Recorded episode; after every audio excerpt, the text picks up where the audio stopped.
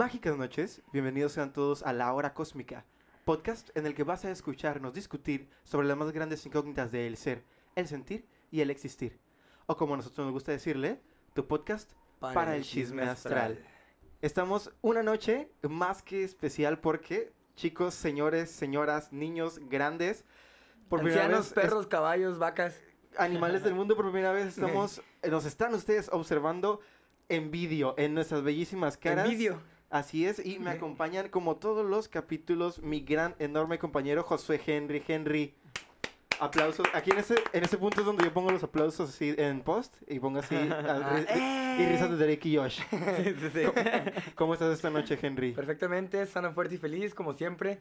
¿Qué puede decir acerca de la gente que ya está observando nuestros bellos rostros? Pues venga, ya estamos en YouTube. Venga, que ya estamos. Mamá, prende la, la tele que estoy en YouTube. Prende la tele que ya llegue y, por supuesto, un añadido más que especial, extra cariñoso a este podcast porque ustedes lo pidieron.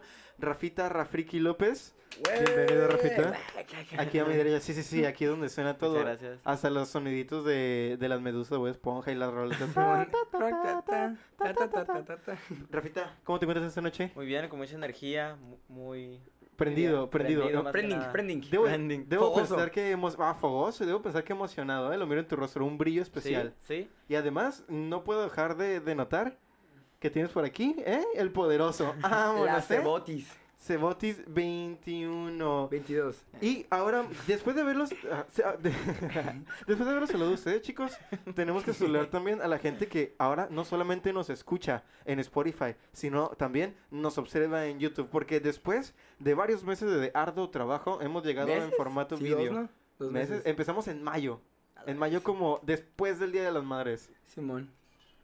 A vos. A ustedes que están viendo, muchísimas gracias por acompañarnos una vez más. Ahora, pues, nos han hecho crecer y estamos más que contentos de, de poder estarnos mostrando ante ustedes en esta manera tan íntima. Tan íntima. Ahora con, con una tercera persona que nos va a Y además, llenar el podcast, ¿no? Bien machín.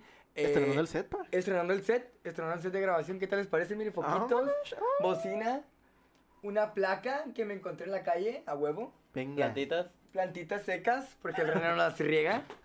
Eh, Eh, vato, tranquilo. eh, y nada, pues muy agradecido, ¿no? De estar un poquito Es que más preparados. Sí, no, definitivamente. Gracias por esperarnos, porque tenemos dos semanas sin subir episodio.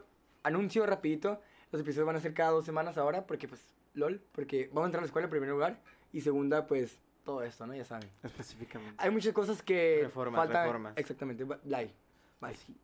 Me gustaría anunciarles, señores, la programación de hoy porque la hora cósmica cambia. En el episodio de hoy tenemos al invitado espacial René con H con la nueva sección La Netflix, donde hablaremos de una serie súper interesante que podemos encontrar en esta plataforma de streaming llamada Dark Tourist. También tenemos música por parte de Andyman, el gran y poderosísimo.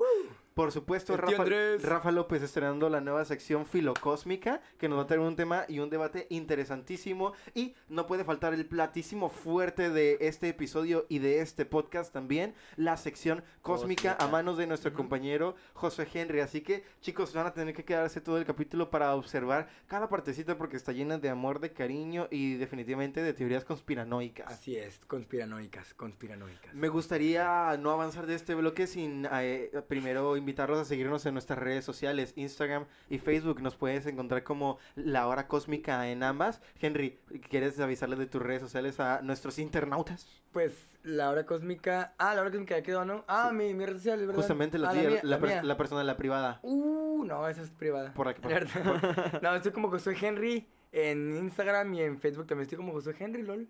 Excelente. Así, así es mi nombre, mi nombre. Aprovechando, ¿no? Aprovechando. Aprovechando el nombre. Simón, aprovechando el nombre, pues bueno, buen ¿Por qué nombre. no? ¿Por qué no? Sí. Y pues el Rasplunky, El el ra- nombrazo. El Rasplunky, Rasplunky, tus redes sociales. Yo estoy en Instagram como rafa.lpz7 y en El código, ¿eh? El código, código. Rafael. López. Simón, este Sencillo. dice que, que te metas a su página y cheques ahí el, el ¿cómo se llama? No sepa, no sé. El no sé. OnlyFans. Ah, para la- que- sí, chequen el OnlyFans del Rafita que yo ya lo compré y que venga que lo puedo recomendar. Y también mis redes sociales, también puedes seguir en Instagram como René con H y el Facebook no lo paso porque pues ese es más privado, ¿verdad? Ahí no quiero que me anden molestando con sus memes. Ahora me gustaría, por supuesto, empezar este programa, la nueva sección Filocósmica. Nos vamos primero a un pequeñísimo corte para la nueva y mejorada cortinilla. Hasta luego.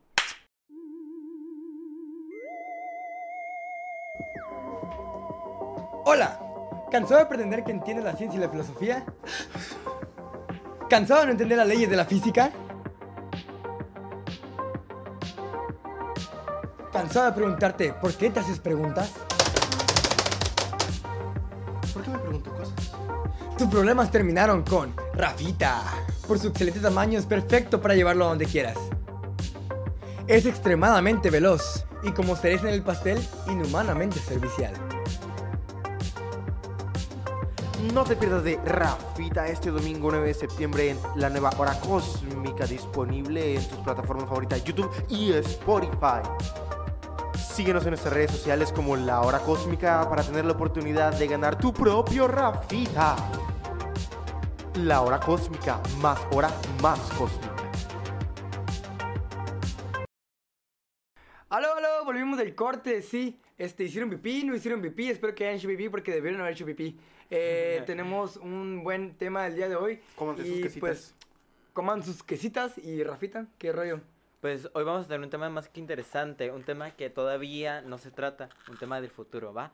El, Ah, tema, el del futuro. el tema del futuro, futuro. ¿John Titer, pa? El tema del futuro, el tema de hoy más que nada es, vamos a hablar un poco de la era que viene, la nueva era y la era que nos va, vamos a tener, ¿no? Nosotros. A lo mejor no completa, pero un cachito, ¿no? Un cachito de ella. Estamos, creo que como en una transición bien interesante entre el pasado y el futuro, ¿verdad? Homo Estamos, vi- homo estamos viviendo tecnología. Homo novo. Homo. De- me, me acuerdo que tenía una profesora en secundaria que decíamos que decía que éramos homonobos y nosotros no tenemos ni qué pedo, ¿no? Y después ya nos lo explicaron y pues mira, en cuanto a personas me quedo duda, pero sí tenemos la tecnología como así tangible en nuestras manos, ¿no? Más o menos, más o menos. Somos primitivos todavía, para mí. Ah, como personas yo creo que sí. Y tenemos la tecnología para destruirnos a nosotros mismos, ¿no? Eh, ajá, exacto. Y de hecho, va encaminado el tema hacia eso. Ah, ¿va? holy fuck, ¿Ok? ¿la tiene? Y sí. Va. pues. Va, ok, el tema va a tratar más o menos de qué va a hacer de nosotros. La tecnología nos está invadiendo, o más Ajá. bien estamos creando tecnología que nos está autoinvadiendo. ¿Y qué va a pasar a nosotros? Todos trabajamos en el planeta, todos tenemos que cumplir al- algo en este planeta, ya Justamente. sea pues servicial, ¿no? Así que... Tenemos una ocupación, pues. Todos somos ajá. piecitas, ¿correcto? En este Exacto. planeta. para Somos que la sí- hormiga. Somos, la hormiga, el hormiguero, ok.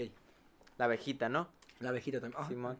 Entonces, eh, pues, ¿qué va a hacer de nosotros? ¿La tecnología nos va a reemplazar?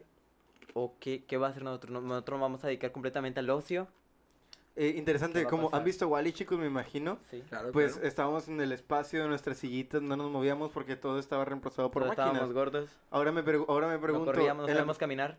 Ah, no sabíamos caminar, no mames. Ahora me pregunto, Sí. ¿qué pasó con la gente que no se pudo subir a la pinche nave, no? Porque, pues digo, ahí no iba todo el planeta, ¿sabes? No, claro que no, pues todos No. se murieron, güey. Pues sí, todos se murieron allá abajito, supongo. Ujú. Se aplastaron con basura. Pues bueno. ¿Qué va a pasar de nosotros? Pues no tengo idea. Ah, Henry. ¿es- ¿esa es la pregunta? Sí, esa es la Ah, pregunta. pre- ¿Qué va a pasar ah, con esa es la, esa es la órale. pregunta, ¿Qué- vale. O sea, ¿qué va a pasar con nosotros? ¿Qué va a pasar con nosotros? en el futuro, por la tecnología, por todo esto que nos va a reemplazar. A lo mejor en el mercado ya no va a estar alguien que te cobre, a lo mejor nomás vas a poner producto tú y Eso ya se hace, ¿no? En muchísimos lugares. Sí. eh, En- automatizado. De hecho, pues ya... Asia, ¿no? muchos empleos se van a reducir tanto que a lo mejor ya desaparecieron. Y muchos empleos del siglo pasado ya desaparecieron con Definitivamente. esto de la tecnología. Exa- Ajá, sí. es de- que para poder entender el futuro tenemos que echar un vistazo al pasado, ¿no? que Podemos sí. notar que desde el pasado se han ido, este, se ha- el- la, la, la mano de obra se ha deteriorado, se ha deteriorado, deteriorado, Deteriorado, deteriorado. O sea, ha empezado a haber un poco menos de mano de obra porque no se necesita, porque la tecnología abarca mucho más espacios. Antes, porque ¿cuántos un- güeyes se necesitaban para transportar el material nada más, no? Para Tan pelada. En una, en una fábrica, una máquina que te, que te cuesta 50 mil pesos y Ajá. hace 50 funciones. Ajá. Y tú le tienes que pagar a, a un empleado mil pesos mínimo a la semana, pero no solamente una vez, le tienes que pagar por semanalmente. Y le tienes O sea, que pagar su segurito y le tienes que pagar... ¿Por qué? exactamente. Porque, son- porque es un humano y porque necesitas cosas. Sí, la- o sea, a la máquina le tienes que dar mantenimiento, pero ¿qué más que darle mantenimiento a Es mucho más barato. mucho más barato? Sí, una Exactamente. persona se, una persona se quebra los patas. se- Imagínense, porque antes, patas. si nos vamos a los, si nos vamos a las líneas de producción, me interesa como la, la producción en masa, porque creo que es donde más se está viendo afectado ahorita. Antes necesitabas un chingo de gente y cada persona iba poniendo una piecita. Ahora tienen máquinas que hacen ese mismo trabajo en esta fracción del tiempo. Sí, ¿no? claro. Entonces aumenta la productividad, aumenta las ventas. Productividad, aumenta todo. La gente, la gente comienza a ser un estorbo, ¿no? Más, más que dejar de ser necesaria. Como no te necesito, al contrario, me estás costando dinero. Ahora necesito para que le dé servicio a la máquina nada más. Exactamente, y yo creo que por ahí va, ¿no? Como ahora necesitamos conocimientos y, y, habili- Técnicos. y habilidades mucho más específicas y mucho más avanzadas. Porque ya no vamos a ocupar obreros, vamos a ocupar gente que repare las máquinas que reemplazaron a los obreros. ¿Tú qué crees que va a pasar, Rafita? Pues yo creo que más que nada vamos a llegar a tal punto como, no como Wally tan extremo, pero... Ah, sí, es que... O sea, sí, es que Wally, no mames, güey, está triste. sí, sí. Distópico. Sí, pero va a llegar a tal punto de que es que no ocupamos que toda la población se quede sin, sin trabajo. Con que nos afecte 30%, yo me atrevería que hasta la mitad de la población que se quede sin empleo, No mames. ya con eso nos da, nos da la madre, pues. Sí, ya de- valimos con eso. Mm, un claro ejemplo a lo mejor puede ser eh, como por ejemplo el caballo. El El caballo Correcto. desde, desde hace mucho hemos como que adaptándonos al caballo para que primero eh, las carrozas, Ajá. después pues que las carreras y le pusimos la herradura, este, ¿qué más? La- el caballo, no sé, después... De, va- de varios caballos, ¿no? Por la carroza. Ajá, y ah, luego, luego arando, ¿no? También después los vaqueros lo utilizaban para viajar y, O- las transporte personal. Ajá. Transporte personal, luego este un- una herramienta de combate. Ah, güey, machaca, güey, machaca de caballo. Ah, qué mamón. Clásica, clásica, vato. ¿Nunca te han ofrecido machaca de caballo? No, güey. Y a mí tampoco, y, y, y no la probaría. Güey, güey, pues es que... Vato, pues... A mí tampoco, güey. Pero, pero no la probaría, ¿sabes? Porque, porque eh, suena hipócrita, ¿no? Pero pues es que es un caballo y no Sí, mames, sí. qué pedo. Están hechos para montarlos. Bueno, entonces, ¿qué pasa? Ah, hechos para montarlo. Es cierto, ey, que va a venir a putear un caballo ahorita, ¿no? Nuestros, nuestros espectadores, caballos. Están hechos para... No, no me los como, pero... No, nomás lo montaría acá. Efectivamente. Nomás, nomás los arrebataría de su hábitat natural para tenerlos ahí guardados para cuando quiera montarlo, montarlo. Sí, sí, sí, para verlos, para verlos tristes como en Minecraft, ¿no? Los Sí, tienes man. nomás y no los usas a los güeyes. Encerrado, ¿no? Efectivamente. Entonces, Rafita, yo te tengo una pregunta a ti. Va. ¿Cuál crees que sería la... so- ¿Qué podríamos... Más bien, ya, reformulé. ¿Qué podríamos hacer nosotros? ¿Qué podrían hacer nuestros internautas como individuos para que ese cambio inminente que viene, porque así es como la tecnología está encaminada, no nos afecte tanto, que esas personas que están por adentrarse en el futuro a un campo laboral no se vean reemplazados por una máquina? Ok. ¿Qué deberían hacer? ¿Qué deberíamos hacer nosotros? ¿Actualmente o ya en el futuro? Actual y en el futuro también. Mm, ok, yo creo que ya estás hablando de muchos temas, o sea, de un tema. Es que yo pienso que el ahora puede cambiar mucho en cinco años. Demasiado, totalmente, totalmente. demasiado. Lo vemos con la pandemia, ¿verdad? Eh, nuestra vida está encaminada a algo y en un segundo De cambió repente, Simón. Sí, 360 en un mes. grados. Y ahora todo el mundo hace podcast. Y ahora- Pero ustedes no hagan, por favor, porque va a haber competencia. No, es cierto, sí, hagan. Necesitamos una comunidad chingona. Simón, está chido. Ok, entonces, en cuanto. ¿qué, ¿Qué podemos hacer para que no me afecte tanto a mí? Efectivamente. Yo creo que más que nada, no aprender tú a picar el botón de la máquina, sino aprender a qué hace la máquina. Y tú sabiendo qué hace la máquina, a lo mejor tú puedes o crear tú algo, o sea, tú de cero, Ajá. o, o sea, es. aventurarte tú en tu caminito, o a lo mejor, pues tú decirle, al- eh, tú a lo mejor, mm, digamos, tú estás en una empresa, a lo mejor obtener cierto rango, saber hasta más que los dueños. ¿me explico? Definitivamente. Ser indispensable Sí, de una no, no, manera. no, Ser es que- indispensable. Que, es te que- quieran agarrar en todas las fábricas por lo chingón que eres. Pero en, en cuyo caso, o sea, pero eso es para unos cuantos, ¿te das cuenta? O sea, yo creo que generalizando se tendría que tratar de aprender a cómo funciona el sistema. No me refiero, no me refiero al sistema de la máquina, me refiero al sistema de las máquinas, el, Ah, el sistema de sistemas. O sea, de cómo se, cómo se mueve, para qué es, para qué sirve esa máquina. O sea, a lo mejor todo se vuelve más como, eh, como el recurso humano se vuelve más específico en, ese- en ese sentido. O sea, aprender a manejar los sistemas, el sistema del Sí, negocio, el sistema de la fábrica. Completamente de acuerdo. O sea, las máquinas van a estar para hacer el trabajo. Salirte de la producción e irte, e irte a donde se necesita A el ingenio y la cabeza de un humano. Exactamente. Lo que sea, una máquina aún no puede hacer. Exactamente. O sea, la mano de obra se va a acabar. O sea, el obrero se va a acabar. Ahora va a haber directores. Nada más. Así es. ¿Sabes qué? También estoy completamente, completamente de acuerdo con sus dos puntos. Y la otra cosa por la que se va es por lo creativo. Necesitamos seguir teniendo gente que continúe inventando y generando la Exacto. tecnología. Y creo que también por ahí va mucho encaminado. Sí. Se notan cómo, cómo carreras universitarias y demás van enfocadas a ser pioneros en áreas que apenas van a empezar a explotarse y que eventualmente pues también se van a automatizar al fin y al cabo, ¿no? Yo creo que es cuestión de, de ir un poco más adelante de la comodidad, porque mientras nos sigamos quedando en la comodidad, nos vamos a seguir quedando atrás. Y pues las máquinas no nos van a chingar. Sí, no, no van a joder. Sí, decía un autor que va a llegar a tal punto que la tecnología nos va a superar tanto que los las personas y las personas no van a hacer nada, nada, así absolutamente nada, se van a dedicar al ocio, que vamos a dedicarnos a destruir para volverlos a crear. Fuck.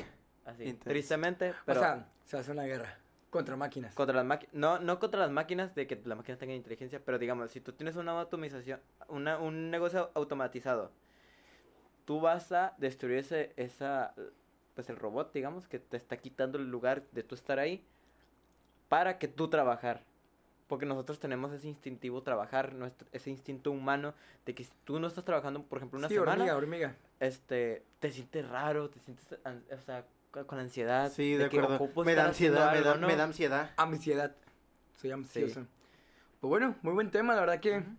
O sea, está de pensarse, ¿no? Está de, de, de, de- de filosofar, ¿no? Más que nada. Y para eso, Chicos, no sean máquinas. la filocósmica con Rafita. Terminamos la sesión filocósmica, chicuelos. Les recuerdo que tenemos nuestras redes sociales, Instagram, Facebook como La Hora Cósmica. A Rafita lo pueden encontrar como Rafael López o Rafa.lpz7. También justamente. como Josué Henry en Instagram y en Facebook, porque en Facebook también. Ahí sí recibo sus memes, yo no soy mamón. Bye. Nos vamos a un spot publicitario y regresamos con nuestra siguiente sección en un segundito. ¡Mua!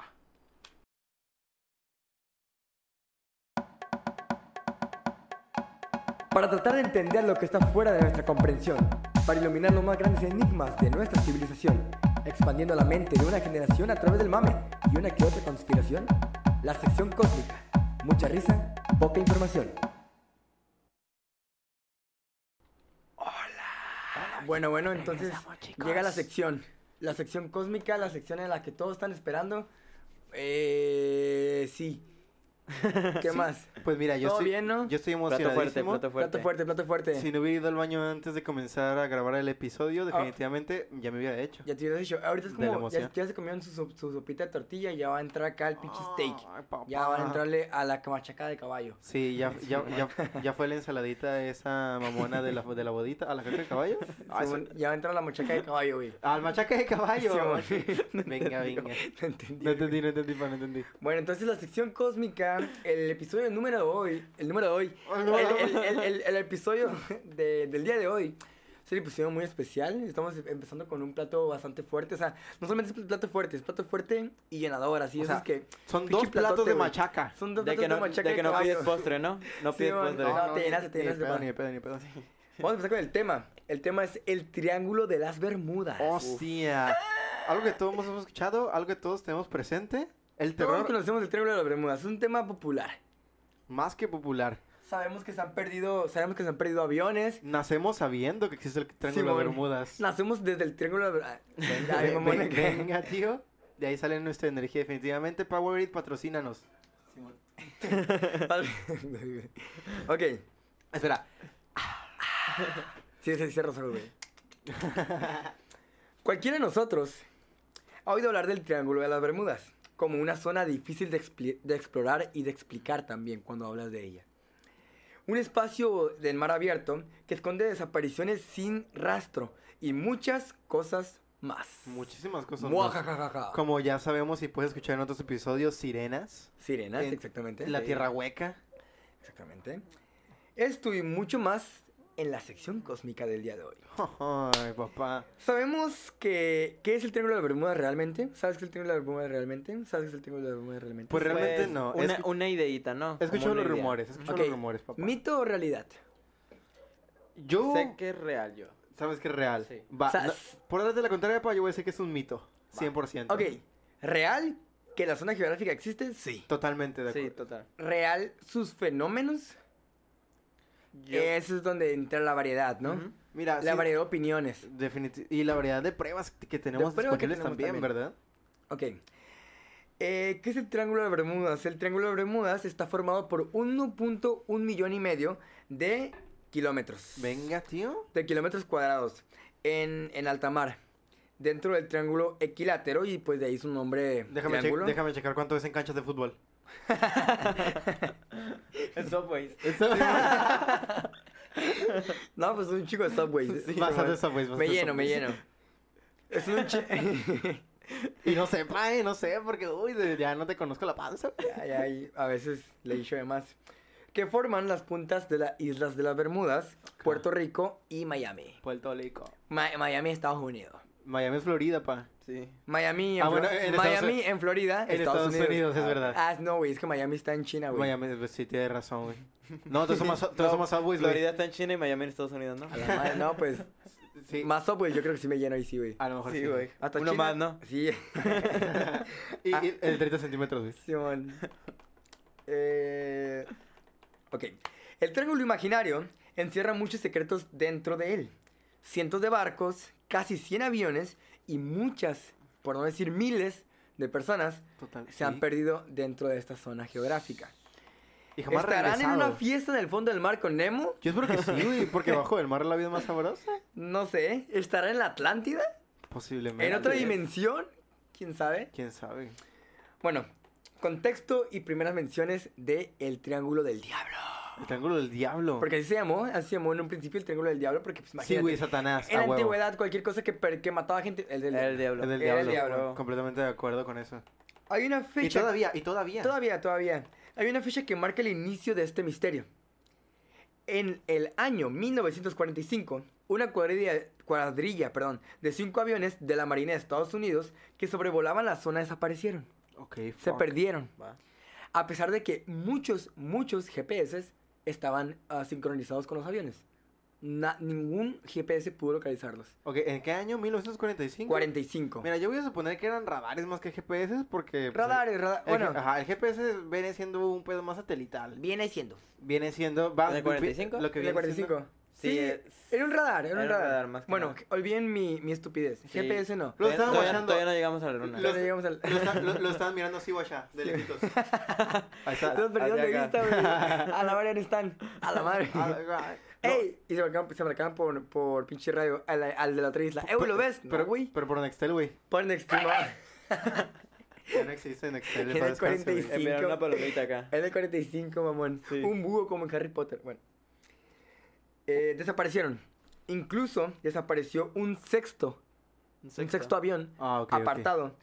Un avión de emergencia. Un sexto del avión, ¿no? Eh, Simón. Lo habíamos pensado, lo habíamos pensado. No, pero cortaba así horizontalmente, güey. En una parte de arribita nomás. Sí, man, desapareció un sexto avión que fue a buscarlos.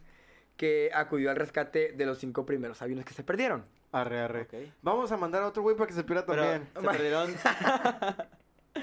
el mismo día? ¿O... El mismo día, o sea, se perdieron. Eh, no, pues hay que mandar a otro güey para que los busque, ¿no? Pues sí, güey, no mames. Desaparecieron 27 personas sin dejar Fuck. rastro alguno. Holy shit.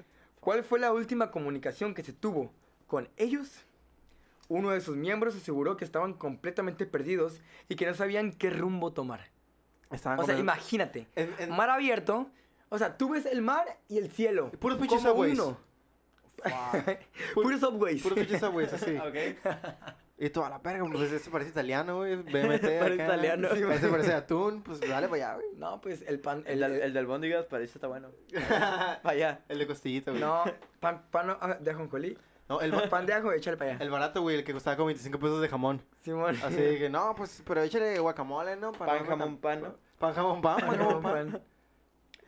Bueno, eh, imagínate, se perdieron, o sea, imagínate que, o sea, lo, cri- lo, lo triste, lo, lo difícil de esa persona que le tocó vivir, ¿no? ¿Sabes qué? No sabemos qué rumbo tomar, somos cinco aviones En el océano, mamá. en el océano, no sabemos a Sí. dónde irle. Y de hecho no están tan lejos de, de espacios, o De- sea, de tierra. de tierra, no están tan lejos de tierra, pero no saben qué rumbo tomar. Y se perdieron y se hundieron. Bueno, se hundieron porque ni modo que se hayan ido al espacio, quién sabe. O quién sabe. O quién sabe. Ah, Conspiración. Bueno, después de eso, de ese último contacto de no sabemos a dónde ir, nada. Va. Por otro lado, la primera noticia escrita que se tiene es en el año 1950, Va. cinco añitos después. De la pluma del periodista sensacionalista Edward Van Winkle, o como se pronuncia. Muy importante mencionar que era sensacionalista. Era Ah, sensacionalista. Así que me imagino la manera en que escribía y lo, a lo que le atribuyó la pérdida de, la, de toda esa racita en el triángulo. güey. Yo creo que así comenzó el mito, ¿no? Así comenzó Con el ahí- mito. Oye, se perdieron tantas personas. ¿Qué pedo? Tenemos que ver qué pedo con esas personas. O sea, en los aviones, ¿qué? Las personas. No, Yo creo, ¿no? o, o el peje diría, no, el avión. Para rifarlo, imagínate.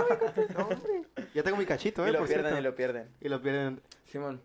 Ya. Pero, pero yo creo que más que nada era como que, pues todas esas noticias te llegaban cada X día. Sí, no mames. Pero, ah, O sea, ¿cómo te comunicabas, no? Pasa esto hoy y a lo mejor pasa desapercibido por tantas noticias que te bombardean diario. ahorita estamos acostumbrados a tener la información casi en cuanto sucede. no, ahora tenemos, estamos acostumbrados a tener información que deseamos tener. Además, Además, además. de eso, o sea, somos selectivos con nuestra misma información. Pero Ay, hace 70 años. ah, no, estoy hablando de la actualidad. Digo, di- di- digo que somos afortunados Ajá, sí, ahora. sí, pero, o sea, hace 70 años te lanzaban lo más importante. No, te lanzaron lo que querían lanzarte Sí. también. Era como... De la lo que vos te ibas a enterar, además. Exactamente. De, de lo que, de, lo que te tienes que, ten- de lo que te tenías que enterar, te lo decían.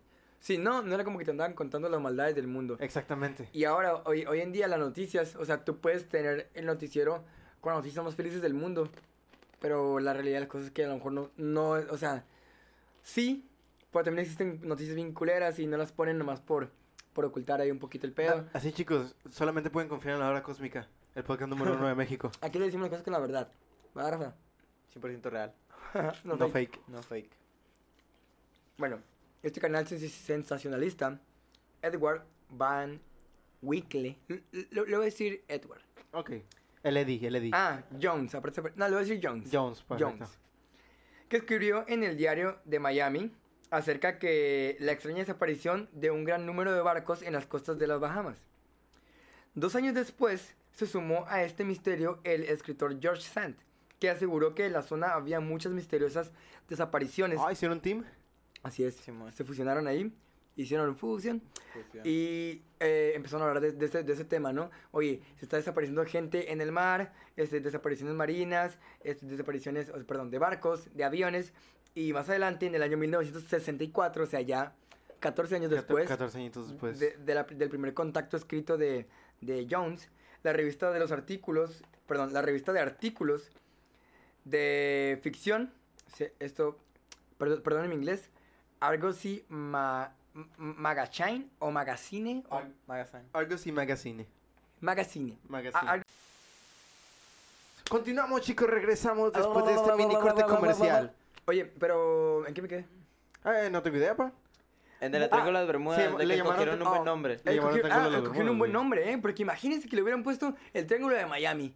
O sea, hubiera estado medio... Eh, esta- sí, no, no güey. queda, ¿no? Suena, suena a antro, güey. Suena Va- antro, vámonos, Simón. vámonos al Triángulo de Miami. Triángulo de Miami. ¿Sabes? No, güey, ¿sabes a qué se le suena- suena posición sexual, güey? El Triángulo de Miami. El Triángulo- Suena bien, vamos, suena bien, Otra noche en Miami. Ah, no. Otra noche. Eh, ma- ma- Y ni modo que le hubieran puesto el triángulo de Puerto Rico, pues suena todavía peor. Puerto Ay, Rico. Muy largo, acá. ¿no? Muy Puerto largo. Rico. Mucho Bueno, texto. hubiera sido el triángulo desde Puerto Rico. El Triángulo de Puerto Rico, chicos. No, chicos no, chicos son los cubanos. Simón, y, y hubiera tenido que Saludos tener- para la gente que nos viene en Cuba. Y cada vez que lo pronunciaras, hubiera tenido que haber, le hubieras tenido que haber puesto autotune. Ah, sí, entonces- güey, de ley, de ley, de ley. de ley. En- Entonces hubiera estado bien cabrón que se que- El triángulo de El Puerto Triángulo Rico. de Puerto Rico. Hubiera estado bien cabrón que se llamaba así. Entonces, triángulo de las Bermudas, perfecto. Excelente, el mejor. El mejor. Buen hombre. Eh, bueno, así, así se tituló eh, este artículo eh, en el que se hablaba de extrañas desapariciones, fenómenos paranormales y misterios que hacían que quien navegaba en esas aguas automáticamente desapareciera. Desaparecía. Va. Y así comenzaría uno de los fenómenos más grandes que contiene nuestro pequeño planeta Tierra. Definitivamente, güey. Ese es, la neta me hace muchísimo ruido.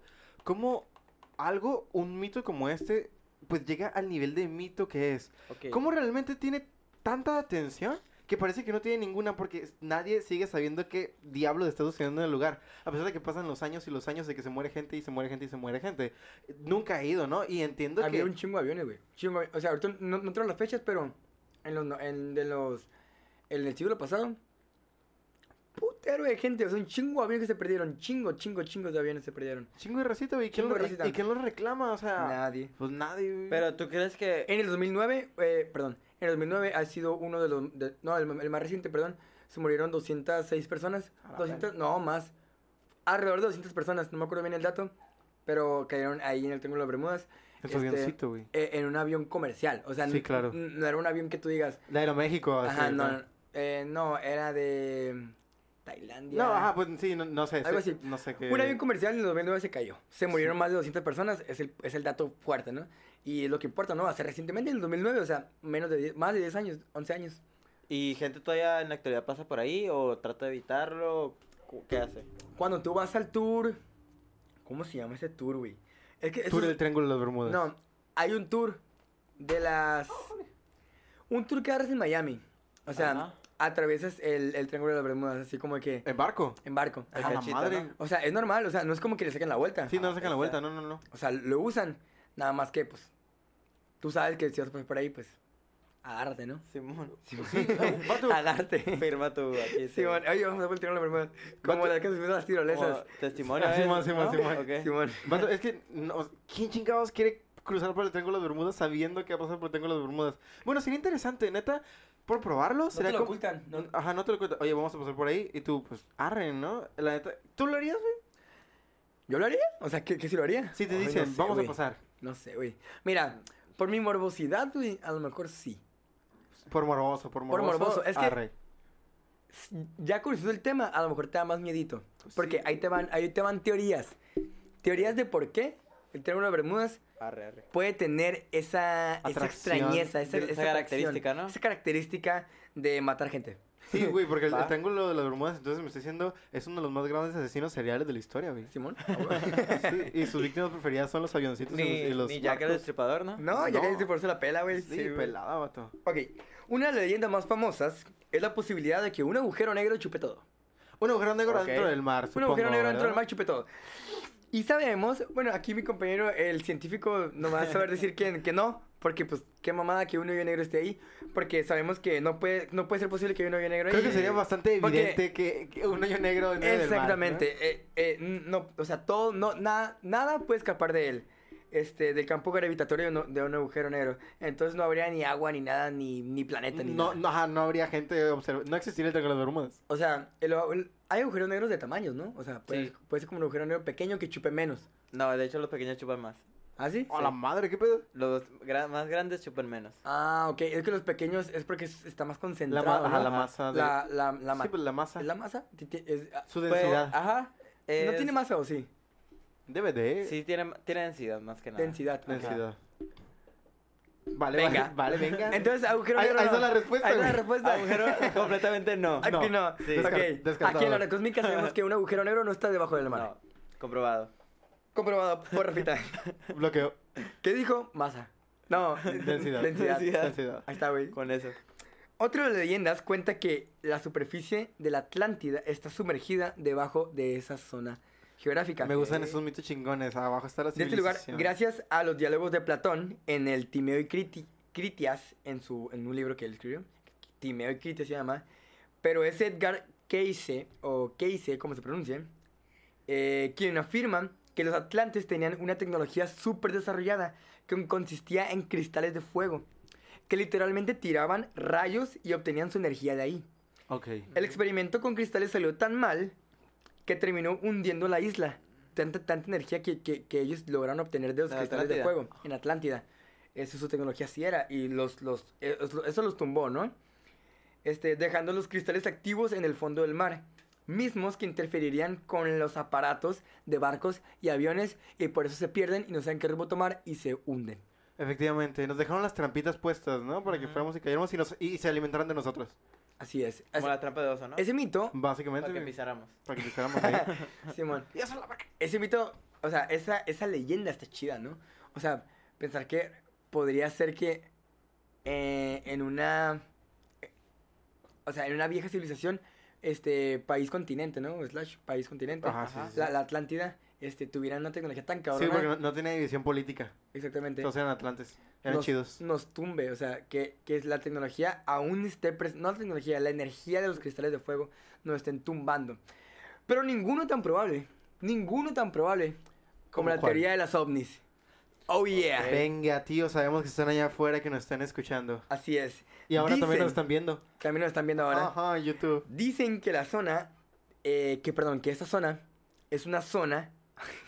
Ok. Ve- ok, sí. La zona es una zona. Que esta zona es una zona. Porque como el dinero que es De- dinero, güey. Exactamente, es una estación extraterrestre en la que los ovnis se apropian de personas para llevarse a sus planetas y estudiarlos. O sea, también nos están chupando También nos están los chupando ovnis, nos los ovnis. Lamiendo, ¿eh? Ok. Succionando más bien, ¿no? Me imaginé así, un ovni así, con la boquita en el agua debajo acá, chupando así lo que vaya cayendo acá. Este, las teorías más alarmistas aseguran que los extraterrestres nos estudian con el fin de, de, de- de saber nuestra tecnología y nuestras habilidades para después usarlas en nuestra contra y, e invadirnos, ¿no? O sea, nos están, adquiri- nos están adquiriendo para descubrir qué somos y luego de repente desde el mar se llega, psh, Y cabrón. matarnos. Se me acaba de ocurrir una teoría, güey, una teoría que me gustaría postular de parte de la hora cósmica para el mundo. Dale. ¿Qué tal si en realidad, pues tan sencillo como que el Triángulo de las Bermudas es el sanitario del mundo, güey? Y siempre, y, y- y- y siempre le están bajando, güey. Siempre le están bajando y está chupando todo lo que pasa. No, güey, Dios le baja, güey. Dios le baja, güey, Dios le baja. Diosito, güey. ¿Qué? ¿Qué?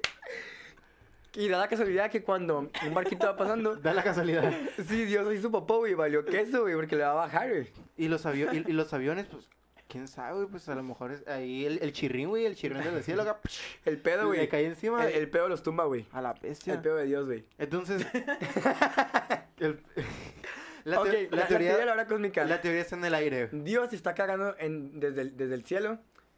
Y a los aviones los tumba con pedos. Sí, güey. y con los barcos es porque le bajó al baño, güey. Totalmente de acuerdo. Hostia. De acuerdo, de acuerdo. Yo también confío en eso, güey. Oh, guía, señor científico. Bueno, yo opino que. sin, sin teorías acá, René. Este. Cósmicas, cósmicas. cósmicas, reales, reales, reales. reales. Yo opino que a lo mejor ese punto es como uno de los tantos que ahí se pierde cualquier comunicación cual, y ocurre cualquier fenómeno. Como la. Como cabe recalcar- Los polos, ¿no? Sí, qué bueno que mencionas los polos y que mencionas también eh, como que es uno de los tantos puntos. Cabe mencionar que precisamente la, el Triángulo de las Bermudas está alineado con la zona del silencio, como pueden escuchar en el episodio de la zona del silencio. Así es. Es una zona en la que ocurren altas extrañezas. Ya vimos que la zona del silencio tiene una alta concentración de minerales en, el- en el subsuelo. Esto hace que atraiga, entre muchos otros efectos, meteoritos. Y también causa distorsiones en las señales, causa distorsiones en los sistemas de navegaciones naturales de los animales. En la flora, en la fauna. En la ah, flora y en la fauna, causa, muta- causa mutaciones también. Entonces, definitivamente algo hay hablando geológica, geográficamente en esta zona, en esta alineación, que ha llamado tanto la atención de los humanos por, por, Explorar. por, ajá, por explorar to- todos estos fenómenos naturales que ahí ocurren. Exactamente. Sí, porque no creo que sea coincidencia de que tantos aviones hayan desaparecido. No, para nada. no, en no es una coincidencia. Este, a menos que por ahí esté un güey que tenga la posibilidad de tumbar aviones y diga, ah, pues quien pase por aquí me lo Pues, chingo, este ¿no? sí, este no. O cachaca. ese, ese- ese sí me gusta, güey. Bueno, malo, bueno, Sí. malo. bueno, ¿sigue grabando? Sí. Sí, todo bien, papi. Este, Ah, Besos a la gente. Una, una de las más alarmantes es esa, ¿no? Que nos investigan para matarnos o para invadirnos. Ok. Uno de los más amables dicen que los extraterrestres se apropian de personas de esta zona, eh, de esta zona estacional, con el fin de salvar la a la humanidad eh, del gran holocausto final. O sea, O sea, están, están cachando están, racita están cachando a salvarla. racita, están haciendo su propia ar- este, arca de Noé. Simón, o sea, Simón. están subiendo a racita para salvar a- la, a la humanidad. Supongo que por ahí va haciendo entonces el submarino de Noé, ¿no? Submarino no es. ¡Hola! ¡Hola! Volvimos, se nos cortó otra vez, pero bueno, estamos de vuelta. Claro que sí, siempre Eh, luchando. Gente, entonces así como hay teorías de ovnis, hay teorías de un hoyo negro que de- ya descartamos, que descartó Rafita. Gracias, Rafita. Hay teorías que aportamos de que Dios le baja el baño en, en esa, o sea, que es, es el inodoro de Dios. Este, ¿cuál fue la otra? Y la otra es que es el submarino de Noé. Ah, el submarino de Noé y también. también. que son uno de los tantos puntos que ocurren. Este, ajá, altas extrañezas de comunicación. Sí. Este, hay más, ¿no? Ha- ha- hay, hay algunas este, teorías que hablan de que eh, la vida marítima en ese lugar es súper desarrollada que no, no conocemos y ñacas, se lleva los- a los avi- incluso aviones, o sea, o sea, Simón, que, que se lleva aviones. aviones, se lleva, se lleva este, barcos, um, etcétera, ¿no? Etcétera. Oh, eso puede explicarlo los barcos más que nada. ¿Y si ahí están los dinosaurios, pa? A lo mejor sí, güey, los ¿A lo mejor pterodáctidos. Miau, se lo lleva, Simón. Sí, sí. Eh, así, ¿no? O sea, po- podemos ir sacando teorías y teorías. Pero me cansé de teorías. Sí, claro. Entonces vamos a hablar de una leyenda. Leyenda del Triángulo de Bermudas. Una leyenda en primera persona. Ah, hostia, ¿Sí? un- es un sobreviviente. No. Ah, ok, bueno. O sea, ah, bueno. O- o- o- ahorita ya murió. Pero, pero, o sea, lo, lo contó. Ok, va. ¿Ok? Se llama el caso de Ellen Austin. Va, Ellen Austin. Ellen Austin no es la persona, Ellen Austin es el barco en el que, en el que andaban. Oh, oh, oh, Ok. ok. El Ellen Austin es la embarcación. Va. El 20 de diciembre de 1880, una goleta, una goleta es un tipo de barco, Sí, vi. Eh, de tres mástiles que lleva por el nombre Ellen Austin, parte de Londres en dirección a Nueva York. Era un barco con 210 pies de largo y casi 2 toneladas de peso. ¿Cómo cuántos subways van ahí? No sé. Varios subways. Varios Ocupa más subways, dedos, varios subways. más dedos. te, te- te los presto, pa. Simón, ahí estamos. Simón. No, no, no. Al frente de, Allen, de Ellen Austin estaba el capitán Baker, que había llegado Baker. al mando de la embarcación después de la misma, de- perdón, después de que la misma fuera objeto de varios episodios polémicos que no había dejado en demasiado buen lugar a sus anteriores encargos. Ya andaba mal, ya Ya andaba, andaba mal el, el- el barquillo, Ok, va. ya tenía mal nombre. Mala famita el Mala barco. famita. Andaba ya patinando. Exactamente. Así que Ellen Austin era, por así decirlo, una figura popular. Ah, ok. Aunque no por su imagen favorable, claro. Sí, ajá, era infame. Era infame. Baker ve que a lo lejos. Ah, ya están en, en el mar, ¿no? O sea, ya van en el mar.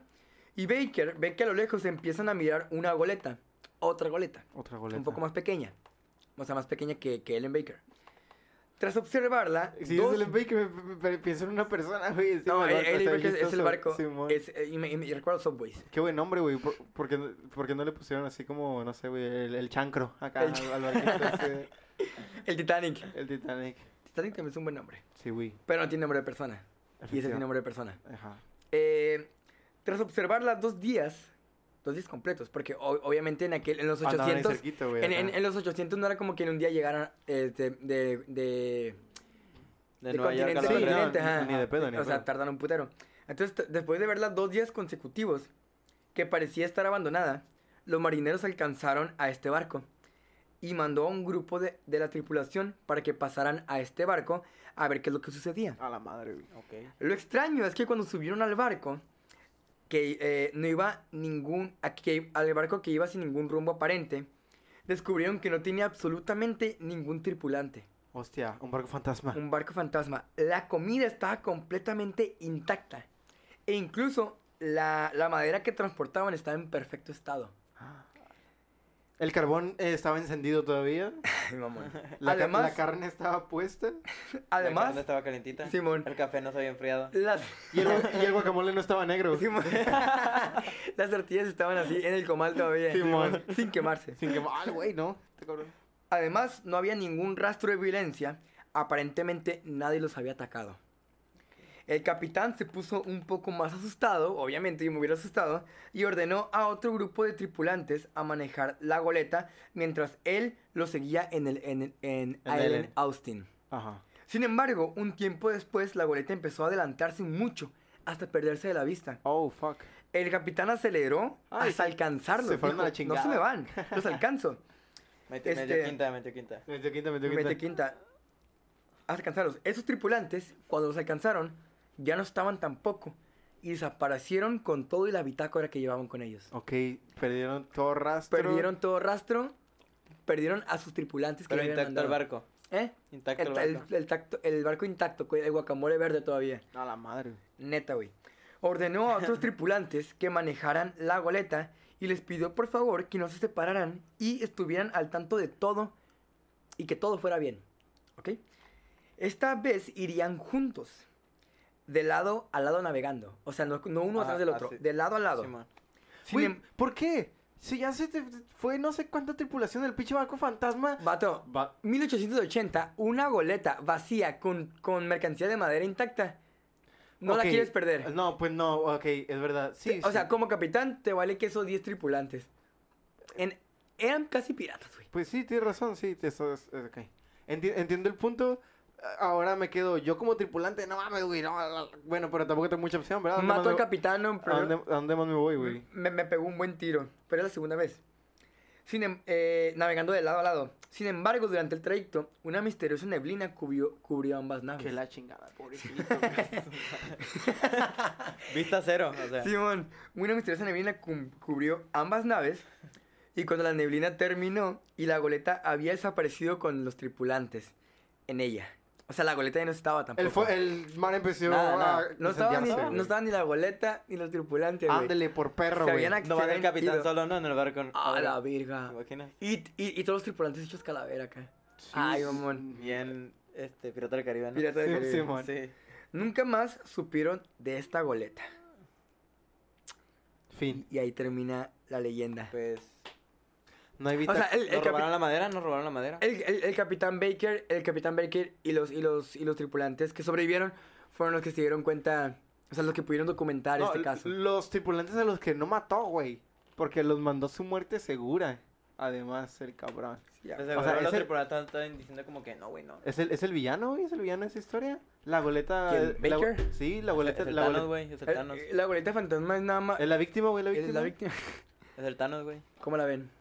Está cabrón, vato. ¿Sabes qué se me hace tan interesante de todo esto? Es que nunca tenemos pruebas. Ejemplo, aquí la bitácora desapareció junto a los tripulantes, ¿vale? Lo único que tenemos como prueba es el testimonio de Baker. Y aquí, ya si me pongo neta muy mamón, pienso, va, el- el- la goleta de eh, Ellen, Ellen Austin eh, era una goleta que tenía mala fama. Por lo tanto, también Baker pues no estaba en la mejor posición. Es como, había, hay, hay mucho en contra. De... Correcto. de- Ajá, ah, sí, De la historia. Para, para dudar. Pero regreso al punto es que, ¿qué ganamos dudando, verdad? Matamos nuestra curiosidad y nos negamos a cosas que sí pueden suceder, güey. Exactamente, estamos, o sea, si nos ponemos en negación a los a las leyendas, pues dejen de ser leyendas, ¿no? Sí. Eh, Exactamente. No, y no tiene chiste contarlas. Parte de, parte de todo esto es, pues, tener fe, ¿no? Eh, y yo creo que la fe existe en todos lados. En la ciencia también, de una cier- cierta manera, tienes que tener fe en lo que va a suceder. En lo que puede suceder. Abrirte a las posibilidades de lo que puede haber. Exactamente. Y bueno, pues esta fue la sección cósmica de esta semana. Venga, hostia. Este, estuvo bueno, eh, Interesante. interesante, con, con mucho más que platicar, ¿no? Eh, dale. Que nos platiquen nuestros internautas qué piensan, qué opinan acerca de esa historia y qué es lo que podría existir debajo del Triángulo de las Bermudas. ¿Qué opinan ustedes? Y si tienen alguna leyenda de su tatara, tatara, tatara, nieto. Tatara, tataranieto ¿O de también. ustedes, güey? Sí. ¿Qué tal si ellos ya tomaron uno de esos tours y pasaron por en medio y no saben? De ¿Qué Miami, tal? ¿no? ¿Qué tal? por Miami? Deberíamos ir, deberíamos ir. Déjenlo en la caja de los comentarios, por favor. Cajita de No olviden comentarios. suscribirse y dejar su like. No olvidar suscribirse, dejar su like, compartiros con todos sus amigos. Su like. Su like y darle que... Chao, chao. Chicos, continuamos con nuestra siguiente sección, la Netflix, después de este pequeño corte comercial. Los amamos.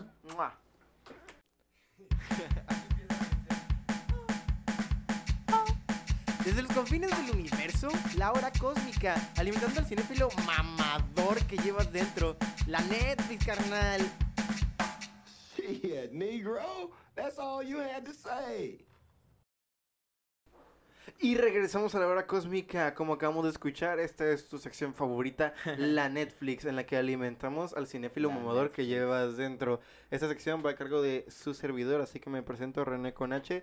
Solamente me gusta ver muchas cosas y tengo tiempo de sobra para hacerlo, así que les voy a platicar qué miré esta semana, ¿vale? El vato que no trabaja, que no estudia, que, que, que ni se baña, pues Miren, miren, tiene tiempo de ver. al día de hoy estoy esperando que el día de mañana me den los resultados de mi examen de admisión a la OS, chicos. Esperemos si quedes. El día de la semana, el día de la semana, güey. No, el tema de la semana de hoy, la- lo que observé es una serie de Netflix, una serie documental súper interesante, original de Lo que Netflix. observé. Sí, güey, es que lo observé, lo analicé, güey, lo medité. Ok, ok. Se llama Dark Tourist. medité. Dark Tourist es una serie original de Netflix estrenada en el 2018 y les escribí un poquito para platicarles a fondo y de ahí desarrollar la plática, ¿vale? Dark Tourist. David Ferrier, como él mismo nos deja claro episodio tras episodio, es un periodista de Nueva Zelanda atraído hacia el lado oscuro y macabro de la vida. Güero y guapo. Güero y guapo, güey. Güero y Sí, guapo. y un acento así medio masculino acá, chilo. A través de ocho episodios lo acompañamos en su viaje a través del globo visitando solo algunos de los más bizarros lugares y experiencias disponibles para lo que en español llaman tanatoturismo. O el otro turismo.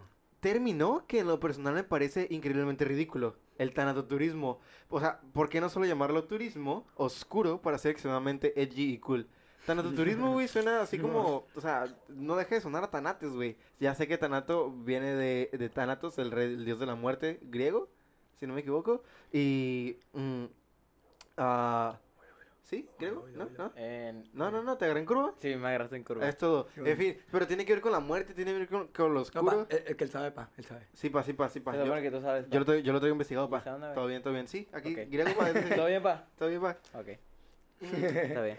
Sí, Aquí, esta serie es importantísima por algo. Existe un filtro gigante aplicado al mundo por los medios de comunicación masiva. Y lo pl- platicamos hace ratito, ¿recuerdan? Ujú. Cómo nos enseñan las noticias que de las que no- necesitamos enterarnos. Con un sistema enfocado en consumir, soñar y desear, el turismo oscuro nos muestra una cara más tangible del mundo, nos muestra la realidad, nos muestra lo que no está maquillado y lo que tenemos que ver para gastar y para que se nos antoje y que pensemos qué bonito. No, y también... Qué bonito. Y, y también... El qué bonito, saludos al qué bonito Sí, que por allá también. aquí levantando la mano como, como en la primaria. Yo no, eh, yo, Dale, no- pa. yo no acabo de verlo, o sea, yo no acabo de verlo, pero he visto algunos episodios y te das cuenta de que eh, hay chingo de gente bien rara, güey. O sea, y no rara. Respeto los gustos de todos, pero incluso hay gustos que creo yo que no deberían de existir y que se deberían incluso prohibir. ¿Un ejemplo? Ay, soy fan de un pichi asesino que. Un pichi caníbal que, que mataba gente y se los comía. Ay, qué chilo, qué bonito. No es bonito, güey. Por allá del episodio 4, David Ferrier visita a Estados Unidos. Es el episodio 3. El episodio 3, ¿verdad? Ok. Simón. visita Estados Unidos. Y entre varios de los, de los lugares que visita, eh, va a tomar varios tours enfocados, encaminados hacia el asesino Jeffrey Dahmer. Un, asesino que por allá de finales de los 70s, principios de los 80s, asesinó a muchos hombres. A muchos hombres buscando eh, crear, porque literalmente, sí, es eso, quería crear un esclavo sexual. Este vato de serial es una historia interesantísima y dejó un legado súper marcado en su estado. Digo, es interesante. Definitivamente Y- es interesante, es- está curada. O sea, tratar de un, un- bueno, no deshumanizar a este, a este caníbal. Y, o sea, tratar de meter. Porque se comía a la gente, güey, además. Sí. O sea, tratar de, de, de, de, de entenderlo, ¿no? O sea, es interesante, claro. Pero no veo el, el, el fanatismo, o sea, no encuentro por qué, porque hay fans. O sea, Sí, hay fans de ese güey. Hay gente que dice, ay, qué padre. Es como, me voy a meter en un pedote, ¿no? Pero me encanta decirlo, siempre me encanta decirlo. Odio a la gente que, que defiende el, el narcotráfico, por ejemplo, ¿no? Es algo malo. Pero, ay, soy fan de pinche Pablo Escobar. ¿Cómo es fan de ese güey? O sea, ay, le di una casa a mi abuela. Me vale queso. He de mencionar, en el primer capítulo, David Ferrier, a David Ferrier lo acompañamos hacia Latinoamérica, en el que visita, número uno, Colombia, Medellín. Medellín. La ciudad, la, no, no, no, iba a decir la ciudad, pero no, es la fortaleza de Pablo Escobar, güey, Medellín, su ciudad. Visita el barrio Pablo Escobar, en el que la gente lo adora. ¿Por qué? Precisamente por lo que dice Henry, porque el señor le regalaba eh, casas a la gente pobre y continúa viviendo la descendencia de esas personas. Ajá. Además también va con Popeye. Popeye eh, era la, mano, derecha, Mano y el matón de Escobar que ahora salió de la cárcel y es una estrella de YouTube. Sí. Ah, y le hace, le hace una entrevista y lo lleva a la cárcel que se construyó Pablo Escobar mientras estuvo en Medellín mm, para que no lo extraditaran hacia Estados Unidos. Y, y ahí va, a- por allá va eso que mencionabas. Eh, llega, llega un punto de adoración, llega un punto extraño, bizarro, porque esta serie está enfocada a hacernos mirar de manera objetiva la mente y las opiniones de personas con distintas visiones del mundo. Completamente. Popeye le menciona esto a, Da- a David, porque David, ojo, además es un excelente periodista que sabe afrontar y sabe conseguir la información que desea conseguir sin causar, sin, sin, O meter- sea- sin volverlo personal. Directo, Este, car- pero medio te lo suavizo acá. este raro. carnal le pregunta a Popeye, ¿has ido al psicólogo? Y, y, güey, está hablando con una persona que ha matado a, no sé, cientos de personas, Sí. güey. O Ah, sea, es, es una persona que te puede matar con sus propias manos. pe- pelada, con su mirada, güey. Y, casi, casi, güey. Sí, sí, sí. Y se ponen a platicar y le dice, guacha, te voy a decir algo. Tú vienes de Nueva Zelanda, ¿no? Tú vives en un mundo distinto al mío. Allá la policía ni siquiera tiene pistolas, güey. Sí. Dice, aquí, donde yo vivo, donde yo nací, yo soy un producto de la violencia, yo soy producto de las cárceles, yo soy un producto del narcotráfico. Aquí para sobrevivir necesitas esto y le das su pistola. Y si no usas esto, no vas a salir, no vas a salir adelante. Eso te da el camino para, para superarte, pues, o sea, no hay de otra. No hay de otra. Entonces, toda esta información se nos presenta empaquetada de una manera en que podemos analizarla. Y eso es lo más importante de esta serie. David Ferrier es posiblemente la persona perfecta para dirigir y descubrir este viaje. Podemos asumir con facilidad que Nueva Zelanda es un lugar más que perfecto. Eh, claro, en un ejemplo de un país primermundista. Podemos asumir también que la mayoría de quienes acompañamos a David en este viaje nos encontramos en la comunidad de nuestros hogares, abajo de un techo súper rico. Me parece imposible no contrastar y comparar esto con la muerte y violencia que observamos episodio tras episodio. Observamos lugares en los que se ha sucedido muerte, violencia de la naturaleza hacia el hombre. Capítulo 2 viaja a Japón y uno de sus destinos es Fukushima, lugar donde hace no mucho tiempo, número uno, hubo un terremoto, número dos, un tsunami y explotó un reactor nuclear, güey. Una cosa después de la O sea, otra. es como... eh, En el efecto dominó, ¿no? no, es que a, a, a, a Dios ahí, ahí se le cayó el salero, güey. Sí, güey. Como el taco del Oscar, ¿te Sí, acuerdas? Anécdota para otro día, güey. Mm, eh, y es increíble observar todo esto de ojos de alguien que está intentándolo mostrar y que además está impresionando tanto como nosotros, güey. Es, es imposible no sentirte que eres David por sus reacciones tan naturales y tan objetivas. Eres tú. Está tan emocionado como tú, güey. Simón. Mm, Más, precisamente, he ahí la belleza de esta serie documental. El trabajo periodística de este carnal, de nuestro host, es increíble. Decenas de veces quise yo estar presente en las entrevistas tan solo para intentar cuestionar yo mismo eh, a un grandísimo número de, número de personas. Y aún sin estarlo, al final conseguía todas las respuestas que yo me preguntaba. Y eso es importantísimo para seguir el hilo de la serie, por- para que se vuelva interesante. No sé si es como está editada, no sé si es como está dirigida. Pues se me hace una genialidad. Está muy buena. La objetividad brilla. De la voz de un hombre caucásico y homosexual. Que ojo, en ningún momento dice que es homosexual, pero hay pistas bien chiquititas a lo largo de los episodios. En lo que dices, ok, en un episodio va a una réplica del arca de Noé. Y se nota que quien le está dando el tour es una señora hipercristiana. Y van a una sección en la que dicen, va, la Biblia no dice muy específicamente, pero dice que el mundo iba de mal en peor, va.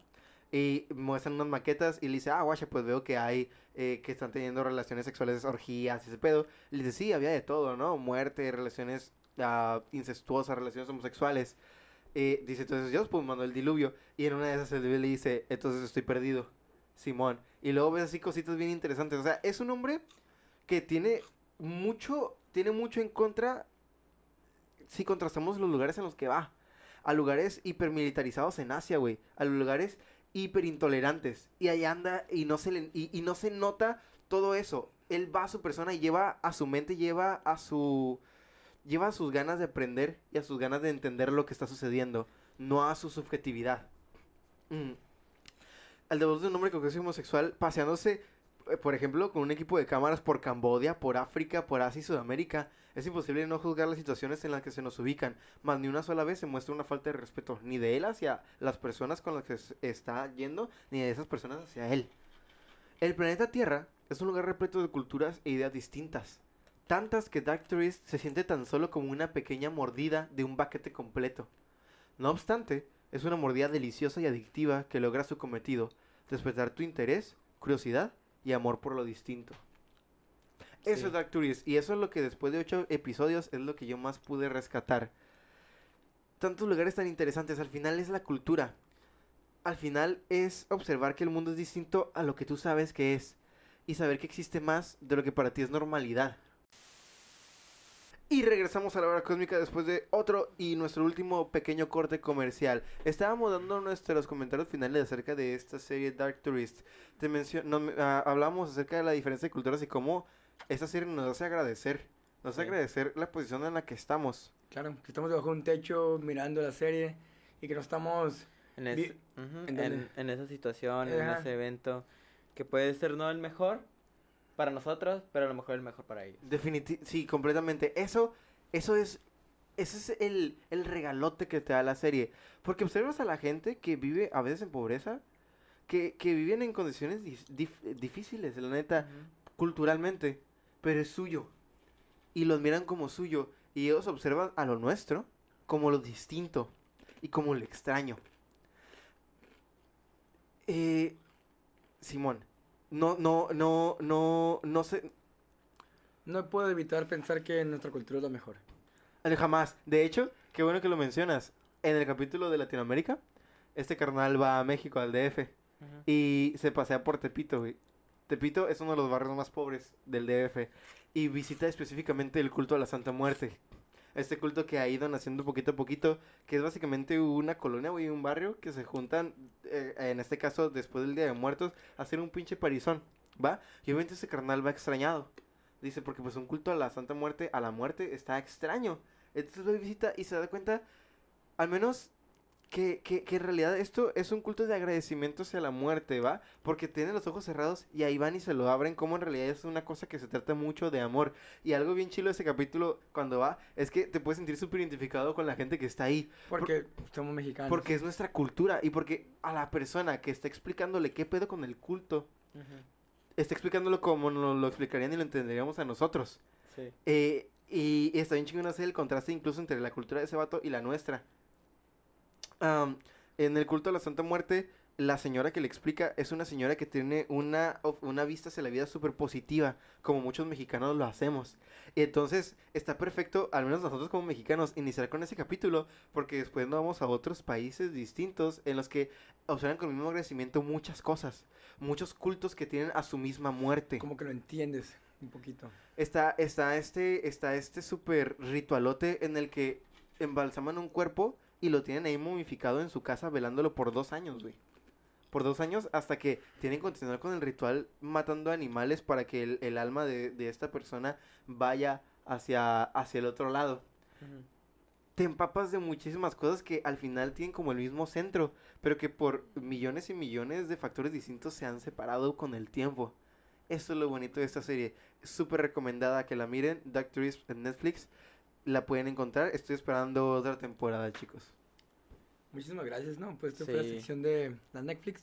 La Netflix. La Netflix, La- carnal. La Netflix, muchachos. Y no me queda nada más que llevarnos hacia nuestro último apartado por parte de un queridísimo artista del cual estamos a punto de hablarles. Regresamos. ¡Aló! La sección cósmica. La sección cósmica no. La sección musical. La sección musical está por comenzar.